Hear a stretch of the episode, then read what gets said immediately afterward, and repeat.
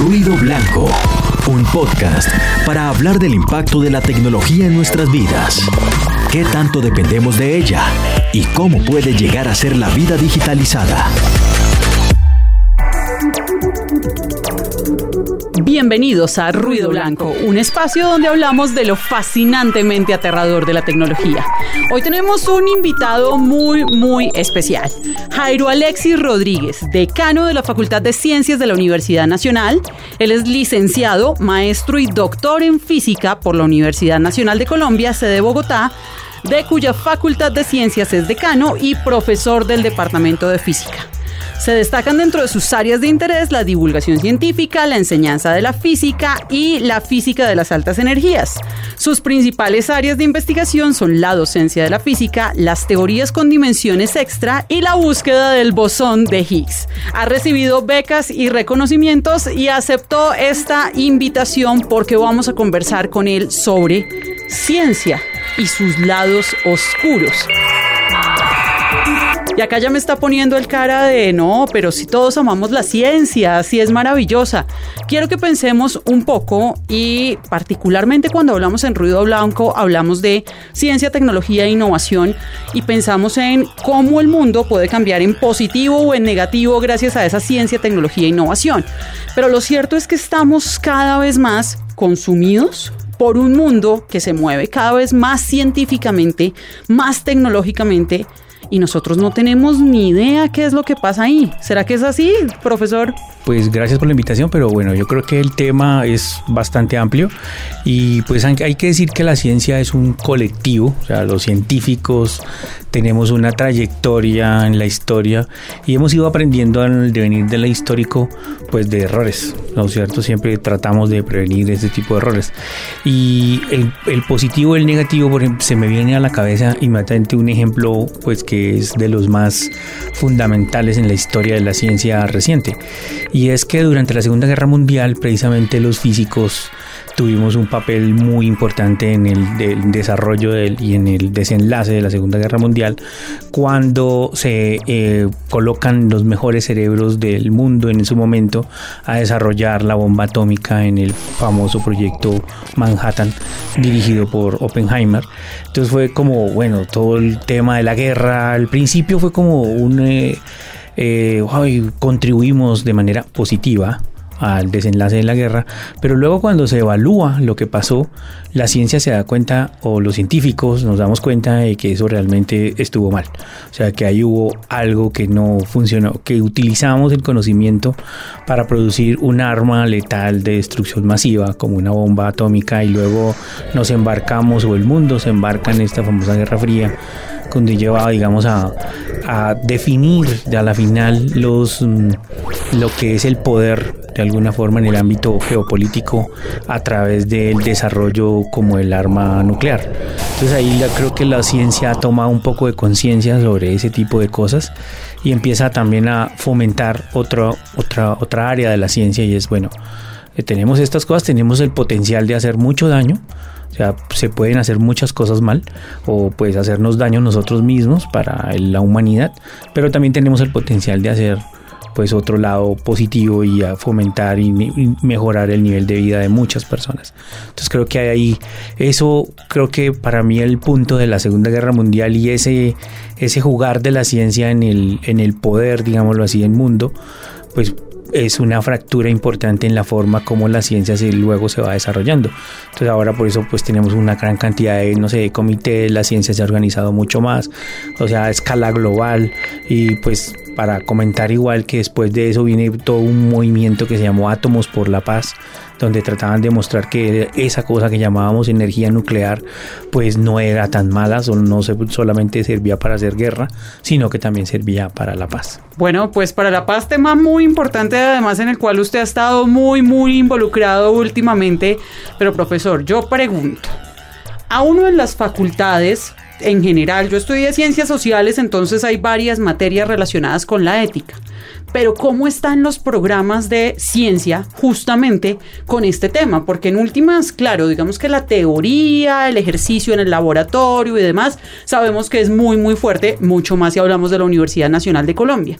Pero ¿qué pasa con la ética? Porque yo cuando presento el examen de la nacional paso porque tengo conocimientos técnicos, ¿cierto? Pero a mí no me están evaluando si, no sé, si yo soy un sociópata y voy a querer aprender estas cosas para después ahí sí volar a todo el mundo. Cierto. Pues yo creo que, bueno, la, la ética en nosotros en la Facultad de Ciencias, pues la vemos desde todas sus dimensiones, porque realmente la ética en ciencia es algo que tiene muchas, muchas ramas y muchas líneas a las cuales tenemos que ponerles atención por decir algo. Por ejemplo, en ciencias tenemos que trabajar con eh, animales. Entonces, claro, hay que saber cuál es el cuidado que se le va a dar a los animales.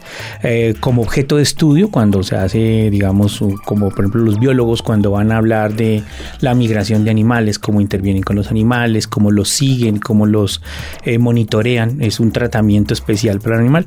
O bien en el caso en donde utilizamos los animales como un vehículo, digámoslo, para estudiar otros, otros temas, como lo hacen, por ejemplo, en farmacia o en neurociencia, donde utilizan, digamos, animales como y hacen experimentos con ellos para poder inferir otro tipo de cosas, hacen pruebas de moléculas, en fin, eso también es otro tipo de tratamiento, existen los protocolos, existe todo el, digamos, los, eh, las investigaciones tienen que tener, digámoslo así, todo un, un tratamiento de los cuales nosotros somos muy eh, exhaustivos, tenemos un comité de ética en la facultad donde hay expertos en todas las áreas que están pendientes de que los eh, investigadores y los proyectos de investigación cumplan todos estos requisitos y no solamente para, digamos, para decir que lo estamos haciendo bien, sino también para que los chicos, nuestros estudiantes en la facultad, pues aprendan todos estos protocolos y eventualmente pues también los practiquen y que tengan unas buenas prácticas, digamos, en la, en la investigación en el futuro.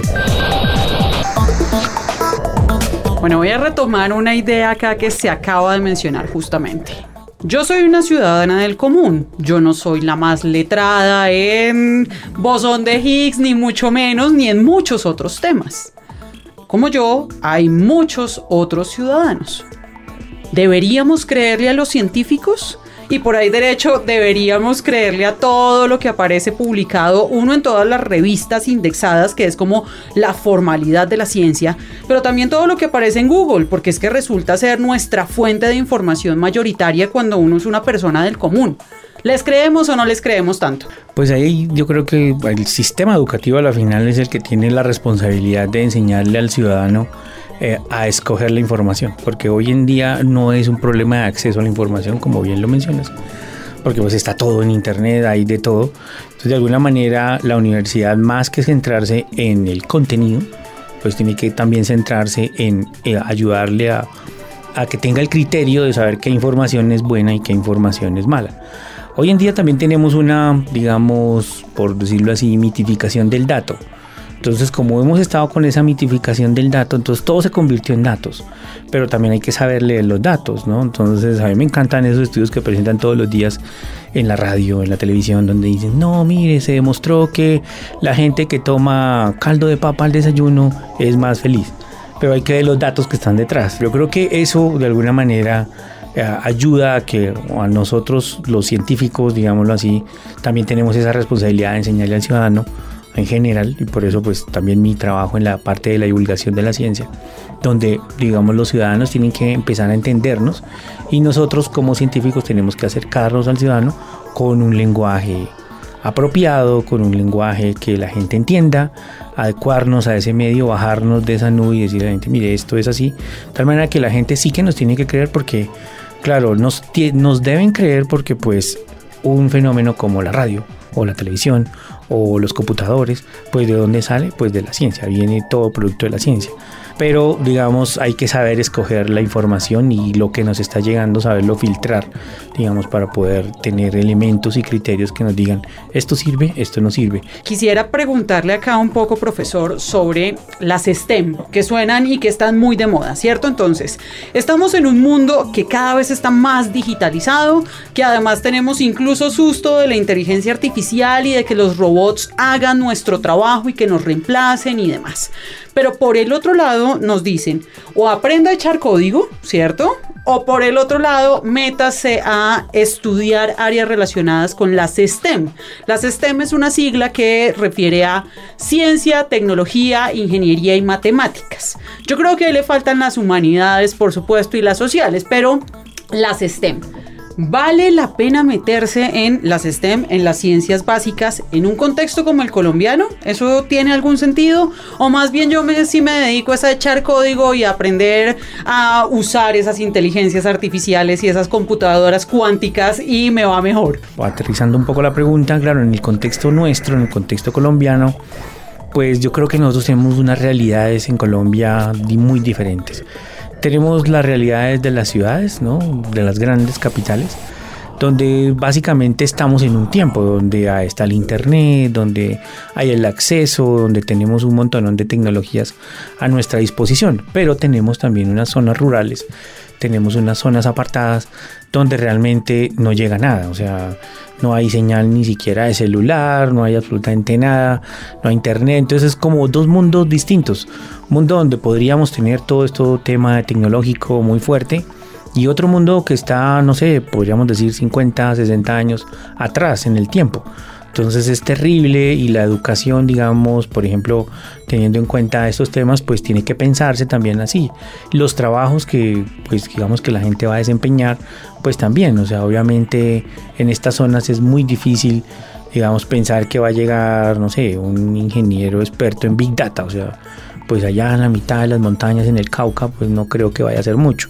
Pero digamos que creo que esos son dos realidades completamente distintas y son necesarias, digamos, todas las, las áreas y pues Colombia siendo uno de los países pues con una desigualdad tan grande, ¿no? Pues que, que se han visto en el mundo, pues digamos que nos pone a pensar pues cómo tenemos que llevar digamos, eh, este tipo de apuestas a todo el país. En Colombia, pues obviamente tomó la decisión de entrar a la famosa eh, OCDE, entonces obviamente con parte de las políticas de la OCDE es dar un énfasis muy fuerte a las áreas STEM. Eh, no sé en qué, en qué punto alguien los convenció de que en Colombia era muy importante el agro y entonces pusieron STEM más agro, entonces fantástico, pues por lo menos hubo un pequeño cambio, pero creo que ahí nos hacen falta y es cierto toda la parte de las áreas de las ciencias sociales y humanas, porque pues igual estos los problemas que tenemos en Colombia eh, de tipo social y de la desigualdad se deben abarcar no solamente con la ayuda de la ciencia, de la tecnología, sino también acompañado de una forma integral con las áreas sociales y humanas. No voy a perder la oportunidad de tenerlo acá y de que usted nos explique qué es eso que ha sido popularizado como la partícula de Dios que ha sido toda una investigación y que de hecho por eso también se popularizó todo el CERN, el laboratorio en, en Suiza, justamente que tiene el colisionador de hadrones. ¿Qué significa todo eso para los que no tenemos ni idea? ¿Qué significa la partícula de Dios? ¿Qué significa el bosón de Higgs?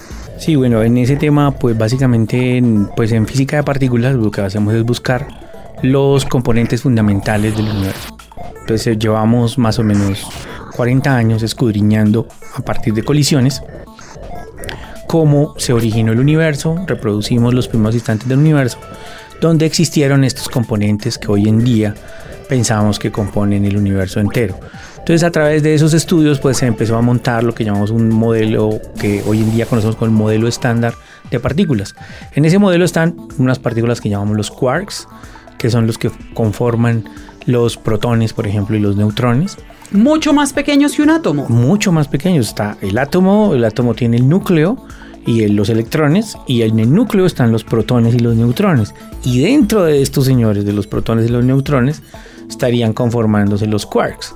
Entonces hemos descubierto eh, seis quarks, con sus antiquarks, los hemos visto en la naturaleza, en las colisiones, y además hemos visto otro, otro grupo de partículas que llamamos los leptones, que son el electrón, el muón, tau y los neutrinos, partículas muy extrañas.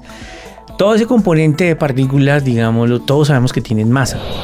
Pero una de las preguntas que se tenía en el modelo era que cuando se construía el modelo basado en principios físicos, no aparecía la masa por ninguna parte. Entonces el señor Peter Higgs introdujo un mecanismo de tal manera que todo adquiría sentido. adquiría masa de manera mágica y esa mágica lo hacía el bosón de Higgs, una partícula que cuando interacciona con otra, la propiedad que adquiere es la masa. Entonces era como, por eso se le pues fue tan, tan importante, de alguna manera explicar el origen de la masa. O sea, de qué es realmente la masa. Y eso pues es muy interesante porque es de alguna forma explicar la masa misma del universo. Entonces, digamos. O sea, eso es de qué estamos hechos. De qué estamos todas hechos. las partículas que nos componen, la Tierra misma, los planetas, todo. Las estrellas, las galaxias, todo, absolutamente. Entonces, por eso la partícula se vuelve súper crucial para darle sentido a la teoría, pero también al experimento. Entonces, se hicieron muchos esfuerzos por muchos años hasta que llega el gran colisionador de hadrones, se construye con esa idea de encontrar el bosón de Higgs y pues bueno, lo encontramos, encontramos el bosón de Higgs con las propiedades que se predijeron de manera correcta y todo lo demás. La emoción fue realmente muy muy grande, entonces pues bueno, ya hoy en día tenemos como corroboración de que en efecto tenemos esa partícula que conocemos como el bosón de Higgs, como la que explica de alguna manera pues qué es la masa en el universo. Cuando eh, bueno, volviendo a un tema, el tema de la partícula divina, la partícula de Dios y demás, pues hubo mucho alboroto y ahí, por ejemplo, el tema de los fake news en su momento también hizo su efecto. La gente decía, ay, los físicos vinieron a descubrir a Dios, por fin. No, nosotros no descubrimos a Dios, descubrimos una partícula que se llama el bosón de Higgs. Lo que pasa es que en el un físico muy importante, premio Nobel de Física, Leo Lederman, eh, sacó un libro explicando todo el mundo de las partículas. Y pues bueno, él, el, ¿cómo se llama? Él puso una, un, un capítulo del libro, se llama así, La partícula divina. ¿no? Pero como por una edición del libro le pusieron así, pero no tiene nada que ver con Dios, no tiene nada que ver con lo divino, nada que ver con nada de esto, pero fue el nombre que se popularizó. Y, pero claro, entonces uno puede encontrar en la, en la internet seguramente cosas que tienen que ver con la partícula o el bosón de Higgs, lo relacionan con Dios. O sea, no sería nada descabellado que se encontraran un artículo por allá raro del tema. Pero no, eso no tiene absolutamente nada que ver. De hecho, hubo casi que toda una, una eh, campaña para tratar de que no le llamemos partícula de Dios y partícula divina, porque pues eso, digamos, puede darse para malos entendidos. Bueno, entonces vamos a hacer la aclaración en ruido blanco que no se trata de la partícula de Dios. Acabamos de tener esta conversación muy interesante con el decano de la Facultad de Ciencias de la Universidad Nacional de Colombia, Jairo Alexis Rodríguez. Muchísimas gracias por habernos acompañado en Ruido Blanco. Muchas gracias. Bueno, pues hasta aquí esta edición de Ruido Blanco, lo fascinantemente aterrador de la tecnología. Conéctese bajo su propio riesgo.